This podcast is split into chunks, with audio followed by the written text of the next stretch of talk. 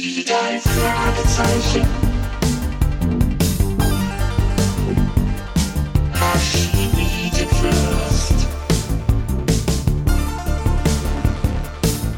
Das ist der Podcast mit Pechling und Andreas Fröhlich. Das ist der Podcast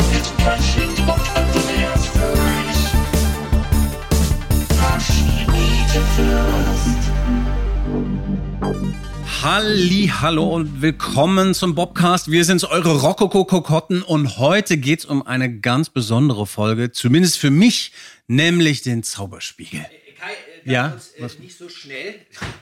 Ich bin jetzt erst machst du hier. denn da? Na, du wirst es nicht glauben. Ich habe dir hier einen kleinen ähm, Baldrian-Tee zubereitet, damit du nicht hyperventilierst. Ach, du bist ja ist- ganz aufgeregt. Das ist lieb. Um- Warum ich, eigentlich? Ich, ich brauche diesen, diesen Baldrian-Tee. Vielen Mhm. Dank, Andreas. Ja, warum eigentlich? Ja, also äh, wir haben das ja immer schon so ein bisschen angeteased. Das Ja. ist es jetzt. Also meine Lieblingsfolge. Und das warum? ist sie, der Zauberspiegel. Für mich die ultimative drei Fragezeichen Folge. Es war nicht die erste, die ich gehört habe überhaupt, äh, aber vielleicht die, die ich am meisten gehört habe. Mhm. Die Folge meiner Kindheit, die mich am meisten beschäftigt hat. Und ähm, vor allem glaube ich, weil ich die hm, so im Alter von sieben, acht Jahren unfassbar gruselig fand. Kannst du dich noch dran erinnern? Hast du noch ein Bild, Ich wo habe du ein saßt, Bild von mir. Ich, im Kinderzimmer? ich habe das oder? oft äh, zum Einschlafen gehört. Ich sehe mich noch in meiner Schlumpfbettwäsche äh, liegen in dem Bett und auf den Kassettenrekorder drücken und diese Folge hören. Und es gab da Stellen, und zu denen kommen wir Ja. natürlich heute.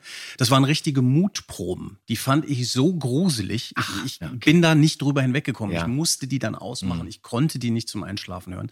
Es ist die Stimmung, es ist die Art, wie da was Mystisches aufgebaut wird, was dann erklärt wird. Das ist für mich tatsächlich das ultimative Drei-Fragezeichen-Feeling. Und dann gibt's dieses Phänomen, was, glaube ich, viele von unseren Hörern nachvollziehen können. Ich nenne das immer das Hörspiel Tourette. Ja. Also so Sätze, die sich einbrennen, die man eben aus diesen Hörspielen kennt, weil man die so oft gehört hat. Ja, was ist das hier zum Beispiel? Bei mir ist ja. das der Satz zum Beispiel von Mrs. Darnley, wie sie das spielt, Gisela Trove, ja.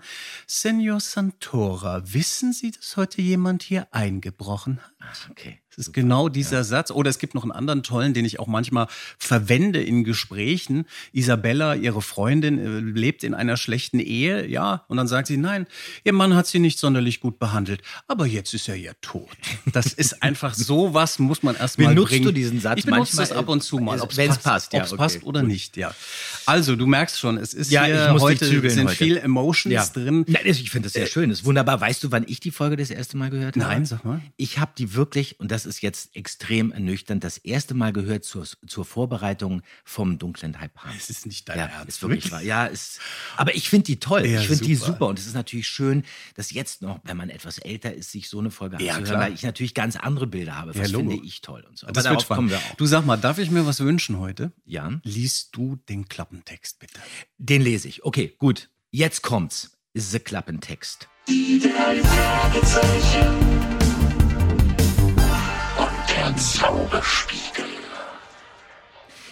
Justus, Bob und Peter sind ja glücklicherweise schon allerlei gewohnt. Wenn also jemand erzählt, in einem riesigen spanischen Spiegel, der Miss Darnley gehört, spuke es, und wenn dann nachts in Mrs. Darnleys Haus seltsame Geräusche zu hören sind, dann kriegt zumindest Justus weniger eine Gänsehaut als vielmehr Lust, der Sache auf den Grund zu gehen. Kaum beginnen die drei Fragezeichen zu ermitteln, stoßen sie auch schon auf einen geheimen Gang im Haus ihrer neuen Klientin. Senor Santora, der angeblich rechtmäßige Besitzer des Spiegels, möchte Mrs. Darnley diesem um jeden Preis abkaufen und wird zusammengeschlagen. Der Präsident des Staates Rufino weiß Geheimnisvolles vom Spiegel und warnt vor einem gewissen Juan Gomez. Politische Intrigen scheinen sich am Spiegel zu entzünden und schließlich wird sogar Jeff, der Enkel von Mrs. Darnley, entführt. Ja, also interessant übrigens, das Ja. ist die erste Folge, die wirklich in den 80s aufgenommen wurde. Wahrscheinlich erschienen ist die am 1.10.1980 Mhm. und aufgenommen haben wir die wahrscheinlich, ich weiß es nicht genau, aber ich würde sagen April, Mai 1980, Ah, ja. also ein halbes Jahr vorher. Ich finde, man hört das auch. Ne? Äh, Ihr, ihr seid tatsächlich ein bisschen, äh, klingt wieder ein Tacken älter und vielleicht auch ein bisschen sicherer. Ja, wir sind wirklich hörbar Mhm. älter, das stimmt. Und wir klingen, was mir aufgefallen ist, da ich das ja nun gerade erst Mhm. vor kurzem wirklich das erste Mal gehört habe, war ich so ein bisschen irritiert, weil wir klingen auch teilweise ein bisschen gelangweilt. Ein bisschen gelangweilt, auch wieder ein bisschen unterspannt. Aber nicht, äh, das liegt nicht daran, weil wir jetzt irgendwie keine Lust hatten oder Ja. das alles doof fanden. Das Geheimnis ist, wir wollten cooler klingen. Wir Ah. wollten erwachsener klingen. Okay. Und dann fingen wir an, den Text natürlich teilweise so ein bisschen umzustellen, dass das nicht einfach so gelesen ist. Dann hat man irgendwo Pausen eingebaut, hat dann Worte wiederholt, ist ein bisschen gedoppelt, hat ein bisschen gestottert auch dabei. Das klappte manchmal, Mhm. aber nicht immer. Ja, okay. das- Das ist interessant, weil das Ja, das merke ist ich natürlich auch heute. Eine coole Attitude Ja, gewesen. stimmt, wir wollten erwachsener sein. Bisschen ja. too cool Mhm. for the, Ja, for the school hier. Ja, sehr gut.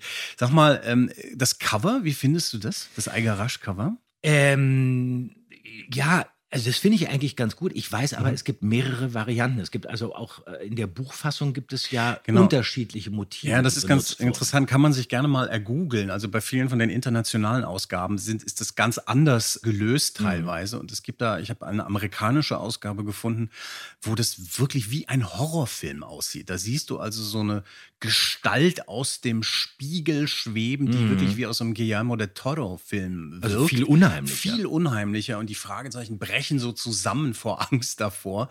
Und das ist sehr hardcore. Ähm, Und ich mag aber diese Stimmung in, in dem Rasch-Bild, äh, in diesem Rasch-Motiv sehr, weil die trifft es für mich ein bisschen mehr. Dieses Angedeutete. Mhm. Ja. Äh, Das funktioniert, finde ich, finde ich sehr gut. Und natürlich habe ich als Kind auch dann oft mit der Kassette da gesessen und dieses Bild das an- Cover gestarrt. gestarrt Ja, ja. während ich die Folge angehört Ja. habe.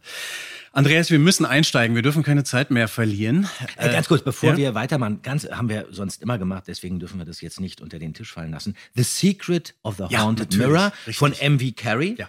Mhm. Die hat ja auch schon den Karpatenhund geschrieben zum Beispiel. Im Original am 12. August 1974 erschienen und auf Deutsch 1977. Hörspiel, haben wir schon gesagt, 1.10.1980. Jetzt geht's los. Jetzt geht's los. Und zwar gleich mit einem der ikonischsten Sätze überhaupt Von mir. von dir. Ja. Bitteschön. Justus, sieh mal, wer da kommt. Eine Rokokokokotte. Warum stotterst du denn? Ich stottere nicht. Sieh doch selbst, die alte Dame hat tatsächlich so alte Sachen an. Morten, ist er weg? Ich habe die Polizei angerufen. Ich äh, fürchte, er ist entkommen, Madame. Darf ich Ihnen meine Freunde, die drei Detektive, vorstellen? Die drei Detektive. Morten hat mir von euch erzählt. Lasst euch mal anschauen. Du bist wohl Justus Jonas. Ja, und das Peter Shaw, der zweite Detektiv. Und das Bob Andrews, verantwortlich für Recherchen und Archiv. Die erste Begegnung mit Mrs. Darnley und die legendäre Rokoko-Kokotte. Mhm. Es ist schwierig, wenn man sich konzentriert, es auszusprechen. Wenn man es nur so casual macht, Ja. funktioniert's. Hast, hast du das einfach so wegperformt? äh, Ich weiß Coolness? dieses Wort stand da und ich dachte, was ist das? Rokoko, also man wusste gar nicht genau, wie man das ausspricht und Ja. dann, was ist das? Genau. Aber was ist das? Was ist eine Kokotte? Genau, das ist ja ein Schmortopf, ist eine Erklärung. Und die andere Erklärung, Ist eine Prostituierte. eine Prostituierte, eine genau. Dirne, eine das, Dirne. hat, das hat Bob aber natürlich nicht so gemeint. Das ist natürlich Nein, Quatsch. Nein, und es ist ja das Lautmalerische. Genau. ja, das, es was- sollte eigentlich Ja. bedeuten, die ist ganz schön aufgetakelt. Genau, ne? richtig. genau. An- Und ist eine Erfindung von Francis Nee, äh, im Buch.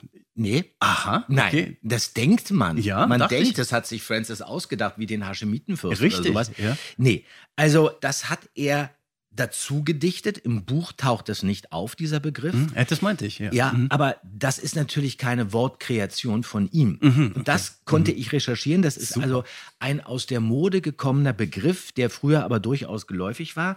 Es gibt zum Beispiel alte äh, Bauhaus-Postkarten aus den 20er Jahren, die auch diesen Begriff Rokoko, Kokotte im Titel tragen. Zum Beispiel in dem Buch Durch alle Himmel, alle Gossen erschien 1966, also vor der deutschen Übersetzung des Buches bei Kiepenheuer und Witsch. Da schreibt zum Beispiel Fritz Grasshoff, das war so ein deutscher ähm, Zeichner, Maler, Schriftsteller und auch Schlagertexter. Da schreibt er über eine Figur des schwedischen Barockdichters Karl Michael Bellmann. Sie ist ein Kind aus dem Volke mit den Attitüden der Rokoko-Kokotte.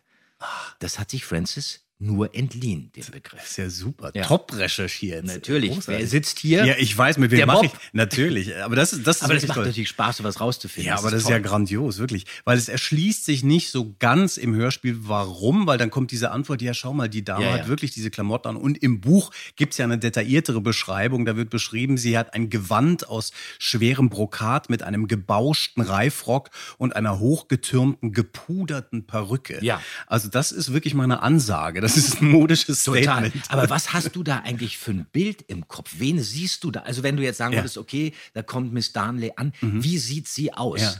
Ich habe, das ist lustig und das liegt am Spiel von Gisela Trove. Ich habe sie nicht so exzentrisch im Kopf. Es Mhm. ist ein bisschen mehr runter. Sie hat für mich ein Gewand an, ja, sie schleift so irgendwas hinter sich her Mhm. und es ist viel Schmuck und es sind so Ohrringe. Ich habe immer so lange Ohrringe, Ja. baumelnde gehabt. Ja. Aber natürlich keine Perücke. Ja, also ich sehe natürlich Gisela Trove vor mir, Mhm. weil ich die Stimme kenne und höre.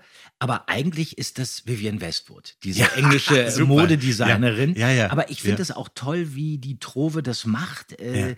Die hat dieses Rokoko, ist also Spätbarock, die hat dieses Barocke der Figur wunderbar Mhm. herausarbeiten können. Einfach nur durch die Sprache, dieses Elegante, das Sinnliche, Fantasievolle und das Verspielte. Und das Tolle ist, sie ist eben auch wirklich schön leise. Sie ist nie laut und sie ist immer ein bisschen näher am Mikrofon Genau. dran. Also sie klingt auch so ein bisschen dieser Welt abhanden Ja, gekommen. richtig. Und ich finde, das ist genau das Tolle, dass das Äußere, was sehr so, ja, ne, wie du sagst, Rokoko, Ja. äh, extravagant, frivol, too much, Ja. aber im Spiel zurückgehalten Ja, ja. ist. Und das finde ich ist ein schöner Kontrast. sie ist nicht arrogant. Überhaupt, nicht. ja. ja. Und es ist ein tolles Motiv, was bei den drei Fragezeichen auftaucht, aber auch, finde ich, in anderen äh, Geschichten, was ich toll finde, die exzentrische Absolut. Dame. Ja, Ja, ja, genau. Was eh ein tolles Motiv ist. Es gibt da übrigens, ich muss da immer dran denken, eine grandiose Kolumne von Max Gold. Preisung der grotesken Dame. Da geht es um jemanden, den er hier bei dir, hier um die Ecke in Charlottenburg in der Kantstraße beobachtet.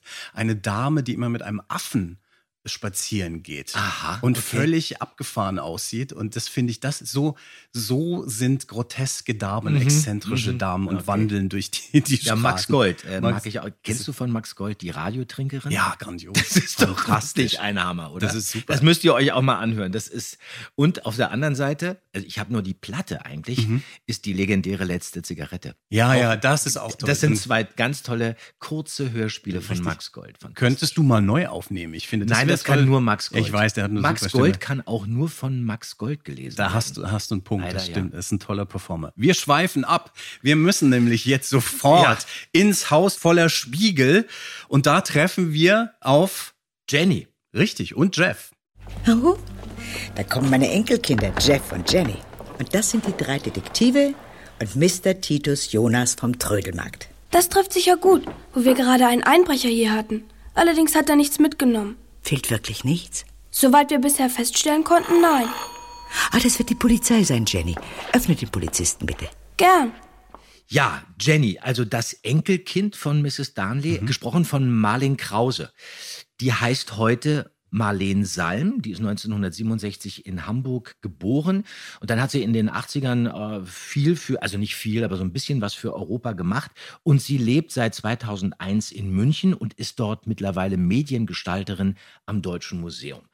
So, interessant ist aber, dass Melle Krause, so nennt Frau Körting nämlich die Marlene, zu den Kindern gehört hat, die Frau Körting, und das ist total interessant, so um 1977, 1978 auf die drei Fragezeichen aufmerksam gemacht hat. also durch okay. Melle Krause hat Frau Körting überhaupt erst von den drei Fragezeichen erfahren. Und zu dieser Gruppe gehörte damals eben auch Nikolas und Alexander Körting. Und ich glaube, ähm, Marlene war eine Freundin von den beiden. Und dann hat sie einfach mal gefragt, sag mal, was lest ihr denn für Jugendbücher gerade? Was wäre denn interessant? Was könnte ich denn mal machen? Was ist denn toll? Was ist spannend? Und da erzählte dann Marlene von den drei Fragezeichen. Und so nahm alles seinen Anfang. Das ist ja Wahnsinn. Dann müssen Ja. wir an dieser Stelle Marlene Krause grüßen. Ja, Äh, das definitiv. Ist, ist ja wirklich sensationell, sehr schön. Macht sie auch ganz schön in dieser Rolle, finde ich. Ne? Sie klingt ganz echt. Ja. Sie klingt auch wie Jeff äh, sehr authentisch und eben nicht so wie die Kinder heute oft Ja. klingen, so gequetscht und gedrückt und ah, ah, ah, sondern sehr wahrhaftig und dadurch auch wirklich, ja, man kann sie wirklich richtig sehen. Man, man, man, man merkt, es ist jetzt einfach ein ganz normales Kind. Ja, und es funktioniert irgendwas total schön in dem Verhältnis zu Mrs. Darnley, diese, zu der Oma. Ja, Irgendwie nimmt man das total Ja, ab. die passen gut zusammen und Ja. ähm, ja. So, und jetzt geht die Tür auf und ein absolutes Highlight betritt den Raum. Das Tor. Das Tor geht auf. Sehr schön. Der, ja, so gut, den musste man machen. Hier kommt nämlich Senor Santora, Jürgen Thormann. Senor Santora? Senora, ich bitte Sie. Oh, ich dachte, wir seien allein. Das sind Freunde, vor denen ich keine Geheimnisse habe. Sie bewundern gerade Chiavos Zauberspiegel. Der große Chiavo. Und welch ein herrlicher Spiegel. Werden Sie ihn mir endlich verkaufen? Verkaufen? Aber wozu denn? Ja, Jürgen Thormann. Da müssen wir ganz kurz was zu seiner Vita erzählen. Ja. Das bietet sich ja hier auch an. Also, Jürgen Thormann, 1928, muss man sich mal vorstellen, in Rostock geboren und ist mit 94 Jahren wohl einer der äh, dienstältesten Sprecher überhaupt, der immer noch im Studio steht. Der war, das hat er mal in einem Interview erzählt, was wirklich ganz, ganz toll ist, wenn er erzählt, auch über sich. Der war Flakhelfer im Zweiten Weltkrieg und wollte ursprünglich Pfarrer werden. Und dann war er später im Schauspielhaus Bochum engagiert und von 1962 bis zur Schließung 1993 war er am Berliner Schillertheater, wie auch ganz viele andere. Da kamen ja sehr viele Sprecher vom Ja. großen Schillertheater in die Hörspiel- und Synchronstudios. Ja, und durch seine wirklich tolle, einzigartige Stimme, der klingt ja auch immer sehr elegant und Ja. dadurch kriegt alles immer so eine Wertigkeit und strahlt auch irgendwie was Adliges äh, und sehr ähm, Elaboriertes aus, wurde Thormann natürlich auch oft als Sprecher engagiert und hatte seine erste Synchronrolle in den 50er Jahren. Und in den 60er Jahren hat er zum allerersten Mal Michael Caine seine Stimme geliehen. Und später dann auch äh, Peter O'Toole und in über 20 Filmen auch einen Schauspieler, den ich total verehre, Max von Sydow. Oh ja, toll. Mhm. Dann ist er Exorzist. natürlich die Stimme von Ian McKellen in den X-Men-Filmen und Alan Erdwal, der Vater von Michel, Michel in Lönneberger. Dann hat er gefühlt in jedem zweiten James Bond-Film mitgesprochen. Man lebt nur zweimal. Dann war er Mr. Wind in Diamantenfieber. Ach ja, richtig, In dieser stimmt. völlig äh, durchgeknallten Ja, ja, ja. Fassung von äh, Roald Dahl, glaube ich, hat das Drehbuch damals da geschrieben. Liebesgrüße aus Moskau war er dabei. Terry Jones in das Leben des Brian. Dann war er Freund. Kennst du Zardos? Ja, Mit Sean Connery in diesem knappen ganz Outfit. Toll, ganz toll. Ja. Mhm. Tyrell in Blade Runner. Peter Sellers hat er auch gesprochen in Eine Leiche zum Mhm. Dessert 1976. Und dann war er dieser stotternde Regisseur in Belmondos, ein irrer Typ von Claude CD. Weißt du, Ja, äh, ja, ganz anders. Ganz einmal anders, ganz andere Farbe. Tatsächlich, richtig. Dann war er Edward Fox in Gandhi. Und dann war er natürlich auch der abtrünnige Bruder von Michael Corleone, Fredo im Paten von Coppola. ja. Und insgesamt findet man in der Synchronkartei 1357 Sprechrollen von Thurmann. Wahnsinn. Ja. Ja, Was, Wahnsinn. Hm, was für ein Lebenswerk. Und wir freuen uns, dass wir ihn heute im Bobcast zu Gast haben. Die drei Fragezeichen. Hallo Andreas und hallo Kai. Wir wollen uns unterhalten im weiteren Sinne über Hamburg, ein bisschen näher über Heike Dine Körting, noch ein bisschen näher über die drei Fragezeichen, an denen ich gelegentlich beteiligt war. Ich kann mich auch gut erinnern an meine allererste Folge damals. Das war eine Kennenlerngeschichte mit Heike Dine Körting, die für mich eine der tüchtigsten, fähigsten, besten Frauen ist, die ich jemals kennengelernt habe. Abgesehen davon, dass sie fantastisch Auto fährt und äh, ich jedes Mal darauf bestehe, wenn ich in Hamburg bin, dass sie mich abholt. Macht sie auch. Waren wir das allererste Mal nicht in dieser schönen Villa, unmittelbar äh, vor dem Tor des Senders, des Eingangs zum Norddeutschen Rundfunk, sondern in der Villa an der Außenalster, auch sehr schön, sehr schick, sehr hamburgisch. Und ich war engagiert für eine Serie, an die ich mich, was den Namen angeht, nicht gut erinnern kann.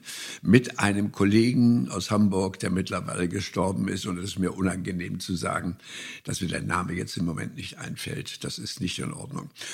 Dort haben wir eine Serie angefangen und zu Ende geführt. Das ging über viele, viele Wochen. Und ich habe damals Heike Dine Körting bewundern gelernt, weil sie, was die Technik angeht, so absolut erstklassig war. Und an der Wand hingen, das wurde damals noch mit ähm, Bändern gearbeitet, das ist ja heute nicht mehr der Fall, hingen lauter äh, Bänder, die äh, sie brauchte für Geräusche. Aber an diesen Bändern waren keine Schilder angebracht. Also ich konnte nicht sagen, ach, hier ist ein Schubkarren, der gerade umfällt. Aber Heike Diede guckte gar nicht lange hin, sondern griff, wenn sie eins brauchte, und das war das Richtige. Also sie war eine unglaublich tüchtige Frau. Und was sie nicht wusste, sie ist Volljuristin. Sie äh, wird gelegentlich, sie steht vor Gericht und äh, vertritt und richtet. Fantastisch. Ja, was soll ich erzählen? Von den allerersten Anfängen an in dem alten Haus rüber in diese schöne Villa. Das ist äh, klassisches Hamburger Großbürgertum. So wohnt man. Man guckt durch eine große Wohnhalle und da gibt es einen Aufzug. Sowas gehört da eigentlich gar nicht hin. Aber wenn er nicht da wäre, wäre es ganz schrecklich. Und so fährt man in den zweiten Stock und da auf einmal ist zu Ende mit großbürgerlichem Hamburg. Da wird gearbeitet. Was nicht heißt, dass in Hamburg nicht gearbeitet wird bei Großbürgern, aber jedenfalls da sieht es aus wie überall, wo äh, Tonaufnahmen gemacht werden. Und diese ähm, fantastische kleine Studioanlage mit Blick auf einen riesigen Garten, in dem ein äh, Rasenmäherroboter hin und her werkelt und fährt. Und ich gucke immer gebannt auf diesen Roboter und denke, der wird doch mal irgendwann, muss er doch auch mal eine kleine Pause machen. Irgendwann muss er mal, nein, macht er nicht.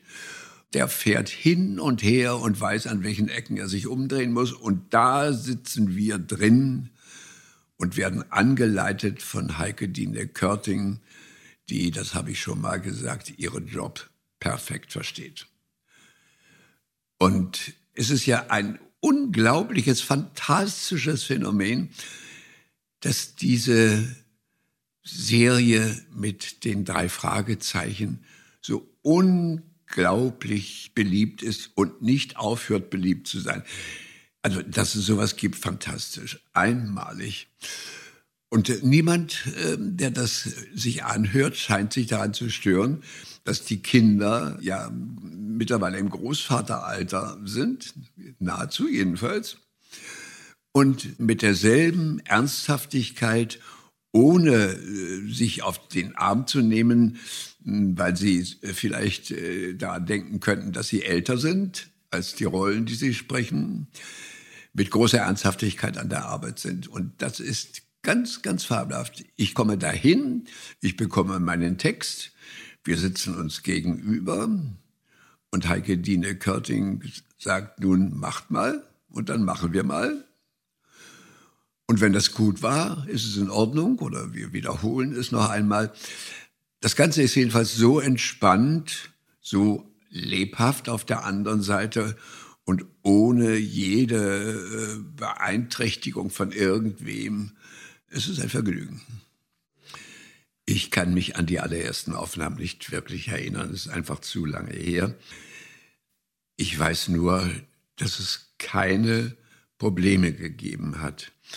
Die Kinder waren schon fertig für ihre Rollen Und man hat nie, ich habe nie miterlebt, dass irgendeine Art von Nervosität da war, die die Arbeit erschwert hätte. Es wurde mir gesagt, wir nehmen einen Podcast auf. Dann habe ich gesagt, ja gut, machen wir. Und dann dachte ich, naja, warum nicht? Ähm, es gibt immer mal wieder was Neues. Was ist denn ein Podcast? Heraus hat sich gestellt, es ist eine Tonaufnahme und zwar ganz genauso, äh, wie ich sie seit äh, fast äh, 100 Jahren mache. Das ist jetzt ein bisschen übertrieben gewesen. Ich hoffe, dass man mir das nicht übel nimmt. Keine 100 Jahre sind nur, nein, auch das nicht. Nein, wir wollen da gar nicht ganz genau nachforschen. Jedenfalls, ich bin bei einem Podcast beteiligt. Das geht mir tief in meine Seele. Und ich bedanke mich bei Andreas und bei Kai. Jürgen Thormann, echt klasse. Jürgen Thormann, der hat ja schon wirklich seit jeher eine einzigartige Stimme. Auch so ein bisschen so wie mit so einem eingebauten Effekt, ähnlich wie bei Hubertus Bengsch, der Stimme von Richard Gere. Auch so was ganz Spezielles, wo man sich immer Mhm. fragt, ist das wirklich so? Klingt der so? Ja. Oder hat man da noch dran rumgedreht? Das ist aber bei Thormann wirklich eben sein Markenzeichen. Genau, es ist was Gurgeliges, ohne Total. dass es irritiert, sondern es ist Total. super. Ja, Mhm. ja, ja. Den haben wir natürlich als Kinder schon im Studio erlebt und er war wirklich immer unglaublich nett und sehr Mhm. angenehm, sehr wandelbar, aber dann natürlich auch äh, streng manchmal. Also Mhm. mit so einem feinen Gespür für Humor, Gentleman der alten Schule. Aber für uns Kinder natürlich auch manchmal so ein bisschen Respekt einflößen. Ja. Dann hat er dann auch manchmal so gestanden, hat einfach nur geguckt, wie viele. Aber wir merkten, der konnte einem nicht lange böse sein. Okay. Gab es da auch so Situationen, wenn du jetzt sagst, streng? Wie muss man sich das vorstellen? Also haben die euch manchmal so zusammengestaucht, wenn ihr rumgealbert nicht. habt? Der hat dann nur kurz geräuspert und dann wurde man still. Also es war ja, oft so, Ja. Du hast deinen Take gesprochen im Ja. Synchronstudio und dann warst du fertig und hast immer noch rumgestanden. Mhm. Und warst aber eigentlich jetzt, musstest du Platz machen für den nächsten Take. Das heißt also, der Sprecher, der war ja immer dabei, was für die erwachsenen Schauspieler eine Katastrophe war, immer Ja. diesen gackernden Kindern, den Unbegabten zuzuhören Mhm. oder zuhören zu müssen. Und dann sind sie aufgestanden und wollten nun langsam ihren Take machen, weil sie auf die Dispo geguckt haben. Und dann stand man eben noch da und dann räusperte er sich einfach nur, jetzt bin ich dran. Und dann kam er, und das war einfach so immer das, wenn er etwas streng war. Aber er hat es nie Ja. böse gemeint, es war eigentlich immer sehr Ja. spielerisch. Und auch sehr interessant, äh, Leute, die so eine natürliche Autorität haben, wo tatsächlich dann ein Räuspern reicht, Ja, ja. versus die, die rumbrüllen, ne? Ja, ja, bis dann natürlich. sich so behaupten müssen. Ja, na, es Ja. gab ja auch äh, Schauspieler, die andersrum standen, denn eben an, hatten ihren Satz gesagt, standen am Pult und wir waren dann dran. Ja. Und die ging aber einfach nicht weg. Ja. Also der, der hing dann da und rauchte noch seine Zigarette, trank sein Weißbier. Für die Kinder, teilweise wirklich im Studio. Jetzt nicht bei Frau Körting, aber im Synchronstudio. dann husteten wir, weil wir keine Luft mehr bekamen. Ich weiß noch, ein Schauspieler, Klaus Miedl, den kennt man auch, der war wirklich zu den Kindern horrormäßig. Ne? Der hat dann immer, ja, was willst du denn? Da sag ich, naja, ich bin jetzt eigentlich dran. Äh, der wurde dann eigentlich so pampig, weil der mit Kindern nicht besonders gut konnte. Da war Thurmann aus einem Ja. ganz anderen Holz. Das ist eine, eine andere Liga, genau. Und hier, um aufs Hörspiel zurückzukommen, gibt es jetzt an dieser Stelle eine grandiose Szene. Man kann ja fast sagen, das ist eine Art Duett zwischen Gisela Trove und Jürgen Thormann. Eine Szene, die über drei Minuten, wir haben es mal getimed, läuft. Ein Dialog, wo die Fragezeichen dann wirklich so in den Hintergrund verschwinden. Da wird auch kaum noch reagiert. Da habt ihr euch wahrscheinlich auch nicht getraut, dann nochmal einzusteigen. Du wirst es nicht glauben, da sind sogar zwei Sätze von Justus und von Jenny, Ja. die stehen sogar im Manuskript drin, die sind rausgestrichen worden, damit man sich ganz auf diesen Schlagabtausch zwischen Mrs. Darnley und Santora konzentrieren kann. Und ich bin dann wirklich raus, ich bin raus, habe mich hinten in die Regiekabine zu Frau Körting gesetzt und habe einfach nur zugehört, wie die beiden das gespielt haben. Großartig. Und das machen wir jetzt auch. Wir hören jetzt in diese Szene rein. Ich muss diesen einmaligen Spiegel haben. Nein, Senor Santora. Senora, ich muss Sie warnen. Warnen? Mich? Wovor? Etwa vor Einbrechern? Senor Santora, wissen Sie, dass heute jemand hier eingebrochen hat? Hier? Wieso sollte ich davon wissen? Hoffen wir beide, dass Sie tatsächlich nichts wissen. Aber ein Mann, ein kleiner Mann kann den Spiegel nicht wegtragen. Ich wollte Sie jedoch vor dem Spiegel selbst warnen. Wirklich? Der Spiegel hat allen Unglück gebracht, die nicht zur Familie Kiavos gehörten. Einige wurden ermordet. Andere haben Selbstmord begangen. Und Sie wollen den Spiegel tatsächlich haben. Fürchten Sie sich denn nicht vor dem Unglück, das der Spiegel verbreitet? Nein, denn ich bin ein direkter Nachkomme Kiavos. Ich weiß, dass der Spiegel einem meiner Vorfahren gestohlen worden ist. Sie? Ein Nachfahr Kiavos? Wie wäre das aufregend, wenn das wahr wäre? Es ist wahr. Und ich weiß, dass Chiavo vor seinem Tod durch den Spiegel gegangen ist in das Reich der Geister. Hin und wieder blickt er daraus hervor. So, das ist ja geil. Ja, also das war wirklich alte Schule. Die Mhm. haben einfach nicht nur ihren Text abgelesen, sondern die spielten sich die Bälle gegenseitig zu, alles ganz ruhig. Ja. Und ich glaube, das ist ein One-Take. Ja, Also die, Wahnsinn. die waren so, sind nur absolute, wirklich Könner, Ja. Schauspieler. Die wussten genau, was sie sagen, merkten auch sofort, ah, okay, da kommt das. Die kannten sich auch.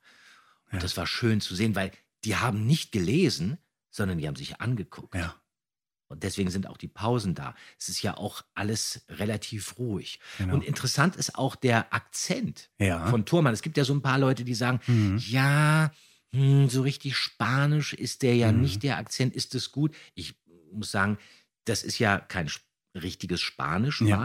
Sondern das ist eben der Akzent von Rufino oder Mhm. aus Rufino. Da Genau. spricht man eben ein bisschen anderes Richtig. Spanisch. Ich finde, das funktioniert auch sehr schön. Und was du sagst, jetzt mit Erwachsenenohren hört man natürlich einfach das Virtuose in Ja. der Schauspielkunst. Ja. Und als Kind hat man natürlich da auch mit offenem Mund zugehört, weil die Ja. Figuren funktionieren, weil die Szene funktionierte, Ja. weil man einfach verstanden hat, hier ist dieser Mann, der will was von der Ja. und sie will nicht. Und wunderbar, wie sie ihn auch auflaufen Ja, lässt. genau. Das ist nämlich im Buch gar nicht so. Da ist sie Nee. nämlich viel naiver. Richtig. Und diese Sätze wie zum Beispiel, ich kann es nicht glauben, das spielt sie nämlich so wie, will der mich verarschen? Richtig. Und das ist sehr, Ja. sehr, sehr schön. Es ist grandios gemacht. Da ist eine Zweideutigkeit, die sich Ja. da durchzieht, Ja. so eine doppelte wie Richtig. wäre das aufregend, Richtig. das wahr wäre. Oh Gott, ich Ja, krieg eine Gänsehaut. Toll, Ja. das ist super. Ja.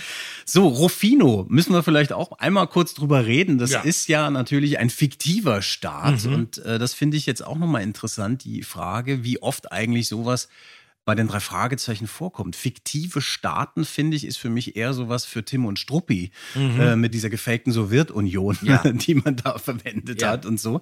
Bei den drei Fragezeichen meines Erachtens kommt es nicht so oft vor. Es gibt eine interessante Variante in der silbernen Spinne, die ja dann, wo es um Schweden geht, ja, Mhm. äh, und da ist in der Buchvorlage gibt es so ein, ein merkwürdiges europäisches Königs, ein, ein Königsstaat, Ja. äh, Valerien oder Valerien oder sowas. Das hat man aber bei der Hörspielproduktion dann verändert. Ansonsten gibt es das meines Erachtens eigentlich nicht. Aber hier gibt es ja eben wirklich nochmal in der deutschen, und ich weiß gar nicht, das ist in, in, in der späteren Buchfassung ja nochmal eingefügt worden, dieses Vorwort Richtig. von Leonore Puschert. Ja.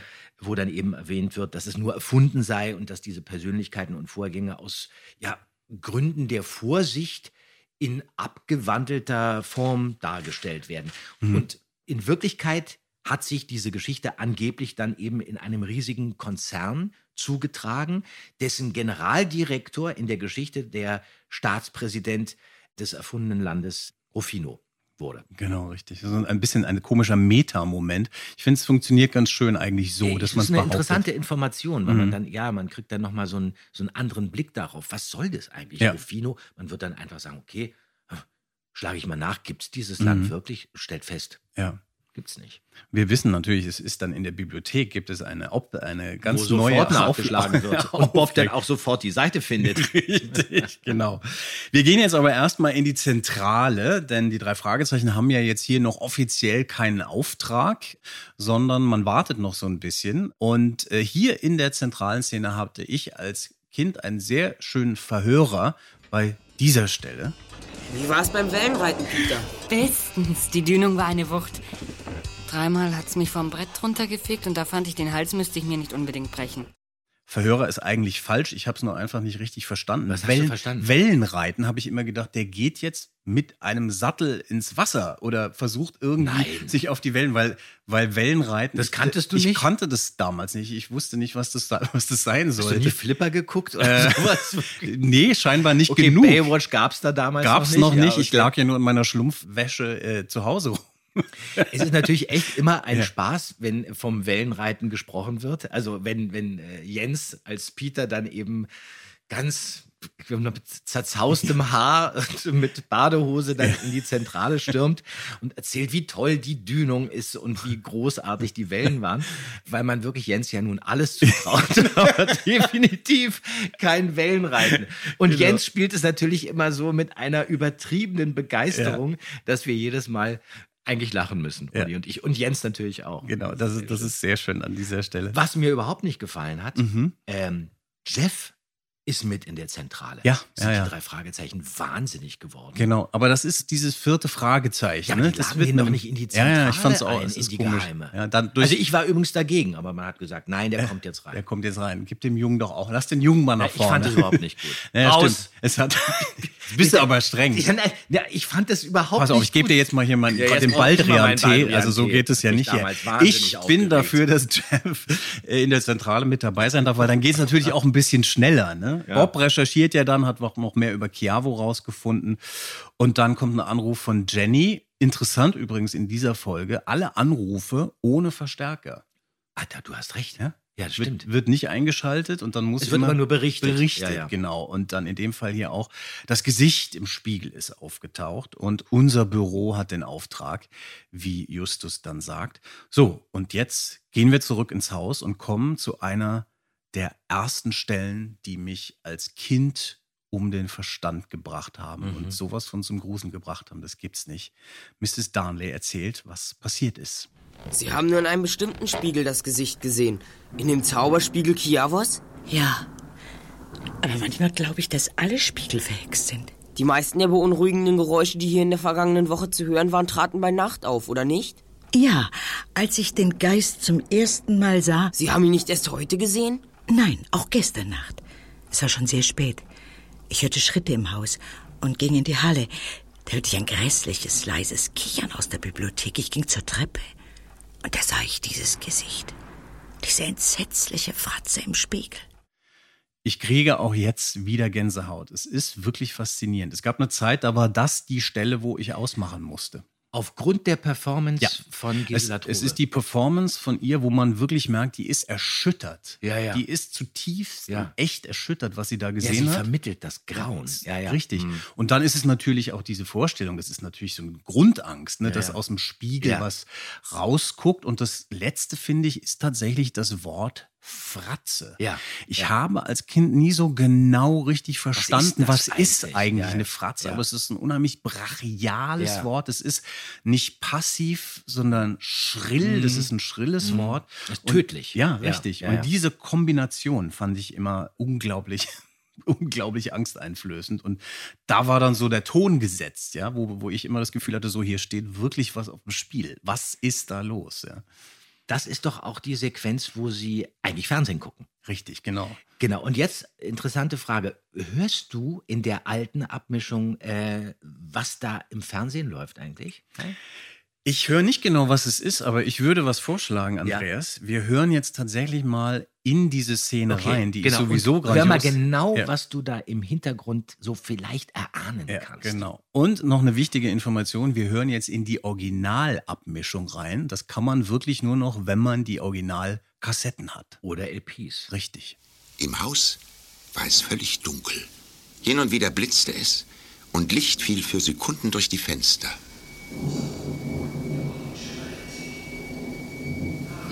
Mann, wie lange warten wir jetzt schon? Psst, du musst Geduld haben. Was war das? Leise, Jeff. Da ist jemand, Justus. Da ist das Gespenst im Spiegel. Den Kerl schnapp ich mir. Jeff, mach das Licht an. Okay, Justus. Wo ist das Gespenst? Weg, hier ist niemand. Dabei habe ich es doch deutlich gesehen. Niemand? Wo kann der Mann sein, den wir im Spiegel gesehen haben? Hoffentlich ist er dorthin, wo er hergekommen ist. ob es Kiavo war? Aber das ist doch unmöglich. Das ist nur ein ganz gewöhnlicher Spiegel. Ja, hm. Ein Spiegel mit einem massiven Stahlrahmen. Ich habe das Gesicht eines alten Mannes in dem Spiegel gesehen. Also war der Mann hier in diesem Zimmer. Ich verstehe nicht, was da gesagt Ja, wird. da muss man sich wirklich anstrengen und das muss man dann vielleicht auch kennen. Im Hintergrund läuft das Hörspiel Commander Perkins. Ach. Das hat man einfach nur benutzt, um es dann sozusagen als Fernsehton verwenden zu können. Okay. Folge 9, das mittlere Auge. Super. Andreas, du lieferst Es wieder ist ab doch hier. wirklich großartig. Aber äh, noch mal ganz kurz über diese Szene. Die finde ich nämlich wirklich generell grandios Ja. inszeniert. Weil natürlich auch noch die Atmung mit dem Wind und dem Unwetter im Hintergrund ist. Das macht das Ganze noch plastischer. Ja, absolut. Und auch gerade, dass man natürlich nicht genau versteht, was da im Fernseher Ja. läuft. Es ist wie Ja. so eine Stimme, die Ja. darüber schallt. Man Ja. ist total da. Und apropos Originalfassung, hier ist auch eine interessante Sache zu beobachten, die passiert, wenn ihr euch jetzt die äh, Folge anhört. Es ist nämlich nachträglich ein Lacher eingefügt worden. Wenn das Gesicht im Spiegel erscheint, hört man in der Neufassung einen Lacher. Und in der alten ist der nicht. Ist der nicht Ja, da, genau. wie wir ja gerade gehört haben oder nicht gehört haben. Und ich persönlich finde das besser im Original. Ich bin jetzt natürlich total geprägt. Ja. Ich weiß nicht, wie, wie empfindest du das, Natürlich, wenn du es na, neu alles, hörst? was du weglassen kannst, Ja. äh, wenn du das zu sehr unterstreichst und dann eben Effekte einbaust, dann ähm, bist du auch ein bisschen eingeschränkt, dir natürlich Sachen vorzustellen. Und Ja. dieses Lachen ist schon fast zu, zu eindeutig. Ja. Das ist zu konkret. Genau, das ist genau das, weil, ne, apropos die Fratze, Ja. man weiß Genau. nicht, wer da Ja. eigentlich was das ist. Ja. Und das macht es sehr konkret. Das finde ich sehr schade. Ja. Mhm. Kommt ja nochmal auf dann in der Stelle mit diesen äh, Zweimal Zweimal, genau, auf, ja. mit der, mit der Truhe nochmal in der Interessant, dass man das gemacht hat. Man hätte Ja. es wirklich eigentlich weglassen Hätte man weglassen können, genau. Da ist jemand, Justus. Da ist das Gespenst im Spiegel. Den Kerl schnapp ich mir. Jeff, mach das Licht an. Okay, Justus. Hier also jetzt die Neuabmischung mit dem Lacher. Ich äh, finde, das Original war besser, einfach. Die Frage an dich, Andreas. Ja. Wer ist eigentlich der Mann, der die Fratze im Spiegel spielt? Ja, Baldini. Richtig, Baldini, der Entfesselungskünstler. Richtig. Und da fand ich das sehr interessant, weil man im Buch dazu noch ein bisschen mehr Infos kriegt. Mhm. Äh, Das ist nämlich ein, ein Künstler, ein Schausteller, den Santora aus Rufino kennt und engagiert hat. Und nicht nur das, es ist auch ein ehemaliger Kollege des. Magikers Ja, Drakestar, ja, ja. dem ja das Haus von Mrs. Darnley gehört hat. Und deshalb kennt er sich total gut aus Mit in dem den Haus. Geheimgängen. Genau, Der den weiß genau, wo Winkeln. das ist. Genau, Ja, wo er hin genau. muss. Und das ist natürlich toll. Und weiß auch, dass er da zwei Truhen aufstellen kann, wo er Mhm. seine Kostüme reinlegt und solche Sachen. Äh, Und diese Szene finde ich eigentlich auch ganz schön. Da ist ja ein richtiger Jumpscare drin, wenn sie dann hinter den Spiegel kommen Ja. und der springt Ja. aus der Truhe Ja, raus. ja, ja. Und fand ich auch im Original wieder gruseliger, dass man den nicht gehört hat, dass es keine Körpergeräusche richtig gab oder Atmer oder dass der was gesagt Das hat hat. man ja. früher eher ein bisschen reduziert. Das Später hat man das dann wieder ein bisschen aufgebauscht, viel mehr gemacht. Hat es natürlich auch immer wieder länger Zeit gebraucht, Richtig. um akustisch äh, Aktion zu beschreiben. Apropos ähm, Kammer. Ja. Äh, Da müssten wir eigentlich jetzt auch noch mal genau reinhören, was Justus in dieser Kammer findet. Da, zwei Truhen. Komm, die betrachten wir näher. Ja, mach sie auf.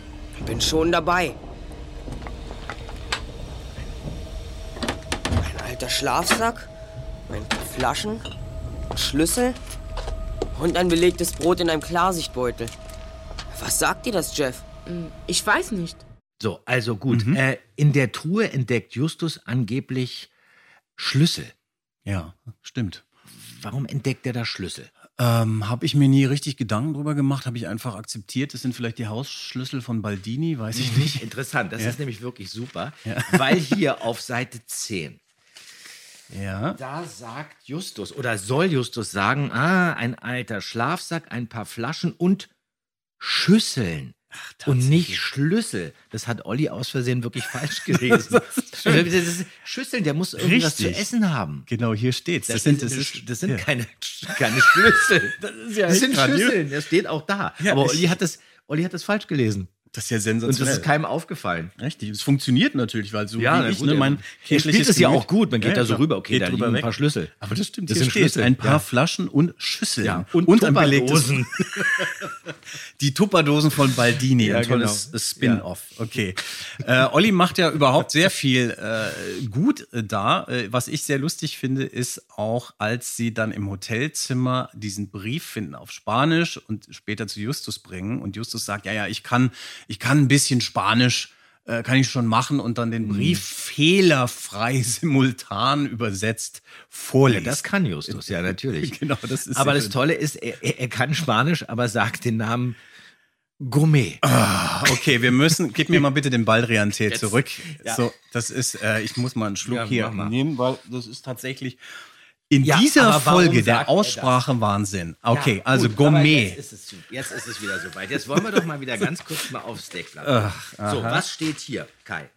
Was steht hier? Ach, Von Gott, Frau ja. Körting handschriftlich und hinten auf dem E ist ein Akzent. Richtig. Und kein Z. Das Nein. heißt also, ah, Gourmet. Das Ja. ist interessant. Also auf Das dem Deckblatt ist vermerkt Aussprache es Dings Gourmet. heißt. Gut, okay. Aus dem wird jetzt plötzlich ein französischer Gourmet. äh, genau.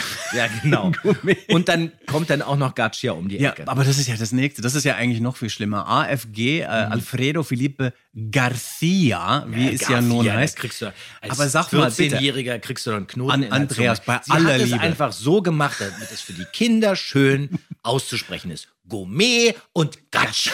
aber wie kommt man, man kann doch auch Garcia oder Ja, das kann man Gazia auch, sagen, aber man aber Gaccia? Ja, wahrscheinlich. Aber wenn Frau Körting gesagt hätte, äh, Anthony Pfeiffeldey und nicht äh, Antonio Vivaldi, dann hätten wir das auch gesagt. First we drink a Camperai and then we listen to Anthony Pfeiffeldey.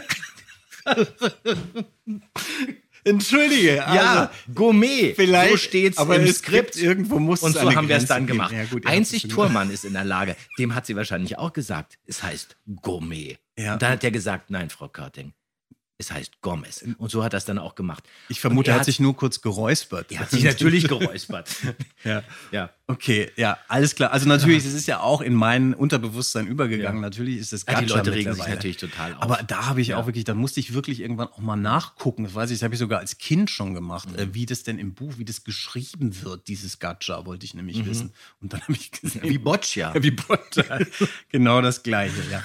Meine Güte, okay. Also, es geht weiter. Äh, dann wird es plötzlich sehr dramatisch, denn es kommt wieder ein Anruf ohne Verstärker und wir kriegen die Information, Jeff ist entführt worden. Kindesentführung, ein ganz übles Verbrechen, wie Justus sagt. Und später ruft Jeff dann an und äh, gibt diese Instruktionen durch, wo der Spiegel hingebracht werden soll. Und dann wird es wirklich interessant. Da, das wird Jeff sein. Nun warten Sie. Ich gehe nach nebenan zum Nebenanschluss. Mir geht es gut, Oma. Dem Himmel sei Dank. Ich darf nicht sagen, wo ich bin. Ich soll euch nur ausrichten, was ihr tun müsst. Und dann lege ich wieder auf. Gut, Jeff. Sag, was ich tun soll. In San Pedro ist ein Lagerhaus. Es liegt am Ocean Boulevard. Und vorne ist ein Schild, darauf steht The Peckham Storage Company. Das Gebäude steht zurzeit leer. Ja, gut. Ich hab verstanden. Dorthin musst du den Spiegel bringen lassen. Bis 7 Uhr heute Abend muss er dort sein. Er wird da sein. Ich rufe wieder an. Er sagte, dass ich anrufen kann, sobald er den Spiegel hat. Fand ich als Kind schon eine tolle Stelle, Ja. weil man natürlich äh, unglaubliche Ehrfurcht vor Justus hat, der so viele Details da hört. Also es ist so ein richtiger Sherlock Holmes-Moment, Mhm. Ja. finde ich, ja, was ihn so auszeichnet. Das hat mich Ja, aber weil du natürlich, du lauschst ja wie Justus, sie aus der Perspektive von Justus Ja. dargestellt. Und durch diese zusätzliche Telefonperspektive bekommt ja auch die Sprache von Mrs. Darnley diesen Mono-Effekt. Richtig, Ja? ja. Und dann bekommt diese ganze Szene, also mit dem Glockenspiel im Hintergrund und dieser auch wieder sehr leisen Mrs. Darnley, so ein Citizen Kane Touch. Weißt du, dann kriegst du so wie, wie äh, mit dieser Schneekugel. Ja. Rosebud. Und das ist wirklich auch von Frau Körting akustisch wunderbar umgesetzt. Das sind unterschiedliche Layers, Ja. die dann so ein, du weißt als Hörer, Moment mal, du musst jetzt genau wie Justus zuhören, sonst verpasst du irgendwas. Das, Ja. Da gibt es jetzt einen Moment, da gibt es einen wichtigen Hinweis Ja. und den darfst du nicht verpassen. Das ist toll. Und dann obendrauf wieder grandios von Gisela Trove, wie sie diese Kontenance spielt, dieses Ja. Zurückhalten, Ja. wo man eigentlich sagen könnte, ja, man kann das ganz veratmen und so eine Panik spielen. Der, der Enkel ist entführt. Mhm. Ja, sie bleibt ganz, in ihrer Rolle. Sie bleibt ganz ruhig. Ja. Sie Natürlich, er wird da sein. Er Ja. wird, wir machen das. Und das gibt dem Ganzen auch noch so eine Ja. Creepiness, Ja. die ich ganz toll Ja. finde. Also sie wird da wieder so ein bisschen vergeistigter Mhm. und äh, Da hat man dann auch um sie Angst letztendlich. Richtig. Ja. Ja, genau. Ja. Man macht sich Sorgen Ja. um sie. Sehr schön finde ich einfach ein bisschen auch, wie Olli über dieses äh, Mary Had a Little Lamb stolpert. Ein das wird so bisschen. Mary Had a. Little Lamb. Ja. Das habe ich auch als Kind nie so ganz verstanden, deshalb, was das für eine Melodie Aber sein sollte. erkennt man diese Melodie? Ja, ich habe es jetzt noch ein paar Mal angehört. Es ist die Melodie, Mhm. aber es ist sehr äh, im Hintergrund vielleicht auch eine rechte Frage. Ich weiß nicht, wie genau man da irgendwie das verwenden dann durfte. So, jetzt habe ich noch eine Frage, Andreas. Es geht ja dann weiter. Sie entdecken grandios kombiniert diese Route, wo die Eisverkäufer von Meadow, äh, Meadow Fresh alle hinfahren Mhm. und finden dann diese Ja. Stelle, fahren mit dem Taxi hin. Wer ist denn dieser Taxifahrer? Der ist nirgendwo aufgeführt. Ja. Und auf dem Skript steht nur so was Ja, komisches. Taxifahrer, Äh, Seite 14, 15. Da steht nur Rahe, J. Rahe oder Ja. so. Aber ganz ehrlich, als ich das jetzt gerade gehört habe, der musste auch sich fast nur kurz räuspern, der äh, Taxifahrer. Und ich wusste sofort, wer es ist. Das ist Joachim Rake.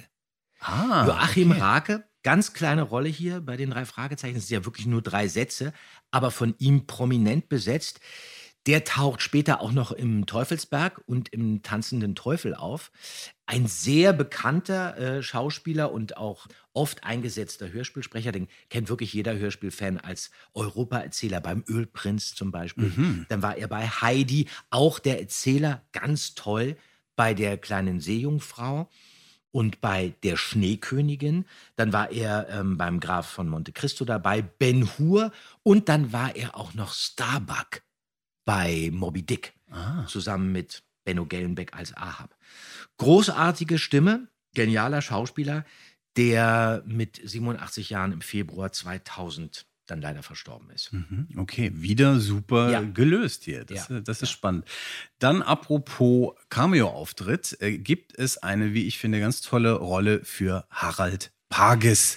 Und den haben wir ja in der letzten Folge schon ausführlich äh, besprochen. Gefeiert, ja. Und wie hier darf er dann mit Mütze und Kittel, wird er zum Brotverkäufer, Mhm. der sich total reinsteigert und total Bock hat, an diesem Fall mitzuarbeiten, kriegt dann auch ein Lob von Justus. Sie würden einen erstklassigen Detektiv abgeben, Mr. Anderson. Auch ganz toll. Das ist zum Beispiel eine Figur, die wieder auftauchen könnte. Richtig. Also als Figur. Stimmt. der ist ja wirklich, Ja. plötzlich ist das so ein Typ, der Das wäre eine möchte super Detektiv Idee. werden. Genau, wenn der, Ja. der Rückkehr Ja, von ja. Mr. Anderson, Ja. das wäre sehr schön.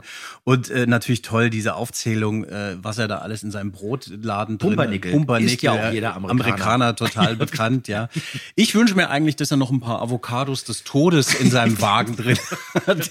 Das kann ich leider seit der letzten Bobcast-Folge nicht mehr anders äh, hören. Aber ja, nee, das ist eine schöne, war ein schöner Auftritt. Und wie gesagt, gerade weil ich ihn auch als Kind da so als Onkel Quentin im Ohr hatte, wo er immer so Mhm. unsympathisch ist. Ja. Und natürlich erkannt habe, das ist der gleiche Sprecher. Ach, guck mal, der macht es auch Ja. ganz anders. Das fand Ja. ich sehr schön. So, dann befreien sie Jeff mit einer ganz schönen kleinen Nuance. Hey, da ist er ja. Hallo Jeff, was sagst du nun? Ja, warte, ich schneide deine Fesseln durch. Aber zuerst den Knebel. So. Danke. Mann, bin ich froh, dass du da bist. Ich wäre fast erstickt. Kurze Anmerkung zu dem Spiel hier von Jeff. Der spielt das alles sehr, sehr schön, aber man hört natürlich ganz deutlich Jeff mit Knebel, wie er erstmal Laute von sich gibt, also Ja. Laute von sich gibt, dann hat er den Knebel am Mund und dann in dem Augenblick, als Justus ihm den Knebel abnimmt, da müsste er eigentlich viel mehr außer Atem sein. Das ist ja Mhm. so dieses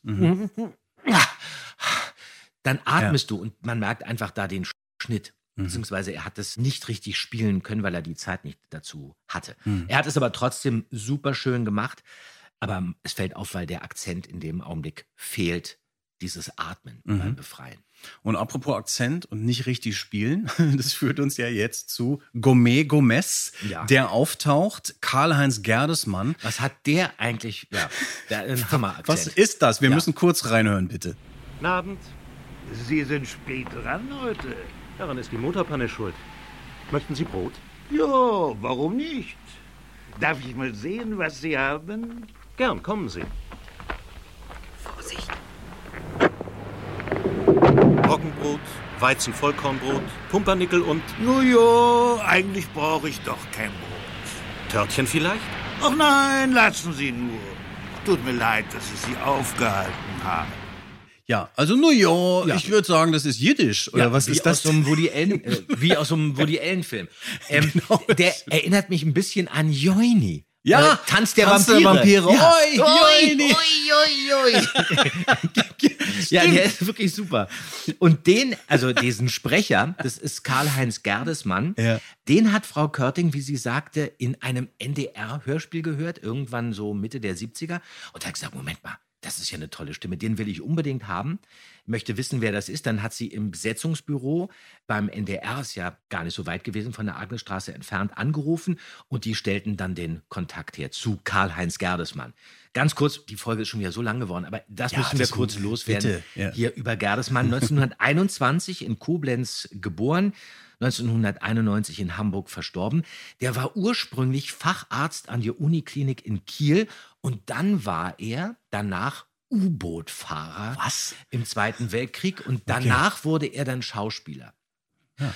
Und er hatte Engagements äh, im Düsseldorfer Komödien, Deutsches Theater Göttingen und bei den Ruhrfestspielen in Recklinghausen.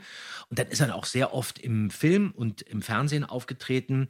Dann hat er zum Beispiel bei diesem äh, Nick Knatterton-Film mitgespielt, in dieser Heinz-Erhardt-Komödie, natürlich die Autofahrer. Dann war er in Jürgen Rolands Polizeirevier Davidswache dabei. Und dann hat er auch in zwei Stahlnetz-Folgen von Jürgen Roland mitgespielt. Das waren eigentlich immer so kleinere Rollen, die beim Zuschauer aber trotzdem irgendwie immer hängen blieben. Zum Beispiel war er auch in einer Stahlnetzfolge dabei, die ich total super fand, das Haus an der Stör. Und da ist er der Schwimmlehrer Bienert. Und da sieht man ihn auch, wie er aussieht. Also er Okay. hat immer so ganz schwarze, dunkle Haare und ziemlich vollen schwarzen Vollbart, wahnsinnig breite Schultern. Und da versucht er Rudolf Platte in Badehose ins Wasser zu bekommen. Das ist ganz toll. Ein kurzer Auftritt, aber man bleibt dran, Ja. weil er mit seiner vollen Stimme unglaublich charismatisch rüberkommt. Ja. Und bei den drei Fragezeichen war er wirklich nur ähm, noch in der Geisterinsel, in der flammenden Spur und dann in der singenden Schlange und dann ist er eigentlich nie wieder aufgetaucht. Mhm. Leider. Leider, muss man wirklich sagen. Und hier geht er jetzt in den Clinch mit Santora, mit Jürgen Thormann. Ja. Es kommt zu großen Trash-Talk und Gerangel zwischen Santora und Gourmet Gomez. Da kommt die Polizei. Was sollen wir ihr sagen? Sie wird den Spiegel untersuchen. Wo ist das Negativ des Fotos? Wo ist es? Hier sehen Sie, unter diesem aufgeklebten Etikett ist ein Mikrofilm versteckt. So, da ist er. Etwas anderes war gar nicht möglich. Eigentlich hätten wir schon viel früher darauf kommen müssen. Danke, Justus. Ja, und das ähm, hört man ja, er sagt Diablo. Diablo, das genau. hört man. Mhm. Ähm, aber das steht hier, Moment mal, ist das die Seite? Ist das die letzte Seite? Ja, ich, hier steht, jetzt finde ich es schon wieder nicht mehr. Nächster, kann man alles rausschneiden. Folge wird immer länger. Ah ja.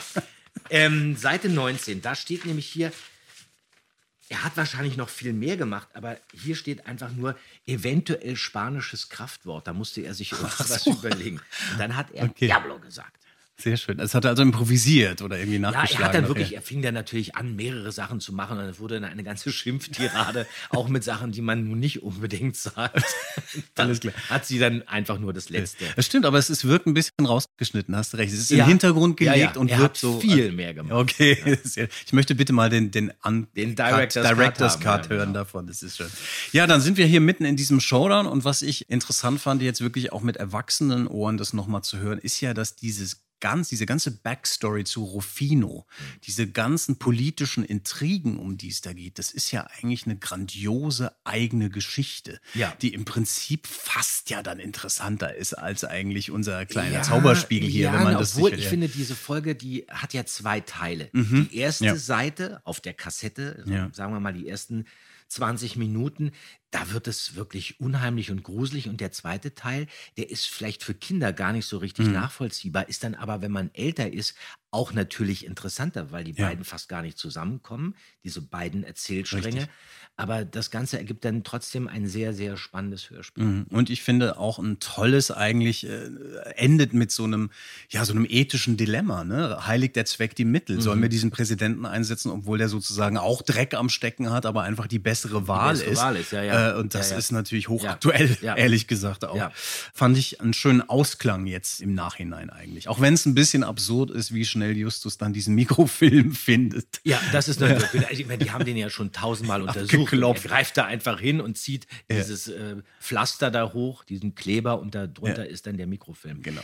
ja, okay. Das ist eben deine Lieblingsfolge. Das ist meine Lieblingsfolge. Und Andreas, es ist so toll, dass wir es endlich besprechen konnten. Ich lehne mich jetzt hier zurück. Sag mal, was ist denn deine ja, Lieblingsfolge? also das klingt jetzt wirklich ein bisschen verabredet, aber ganz ehrlich, du wirst es nicht glauben, die nächste Folge für den Bobcast ist ja äh, die gefährliche Erbschaft. Aha. Die Folge, muss ich ganz ehrlich sagen, ich habe ja immer gesagt, okay, Nacht in Angst Ja. ist meine Lieblingsfolge, aber jetzt ganz ehrlich, ich finde die nächste Folge, gefährliche Erbschaft, könnte meine neue Lieblingsfolge werden. Oh, das ist super, das ist spannend. Und da müssen wir auch gar nicht lange warten, bevor wir das besprechen. Es geht mir aber auch manchmal so, dass Ja. jetzt durch Ja, den die finde ich ich. Folgen wirklich neu entdecke. Ja. Äh, ging mir mit dem rasenden Löwen so zum Beispiel auch. Ist toll. Super, dann freuen wir uns darauf. Fehlt noch irgendwas? Es gibt ja keinen Abschlusslacher in dem Stimmt, du hast Schauberspiegel. recht. Nein, dann sollten wir das jetzt äh, dringend nachholen. Okay, gut, dann ziehe ich mir jetzt hier die gepuderte Perücke von Mrs. Darnley auf und wir sagen Tschüss, bis dann. Ciao. Die drei Fragezeichen. Archimedenfürst. Das ist der Podcast mit Pechling und Andreas Fröhlich.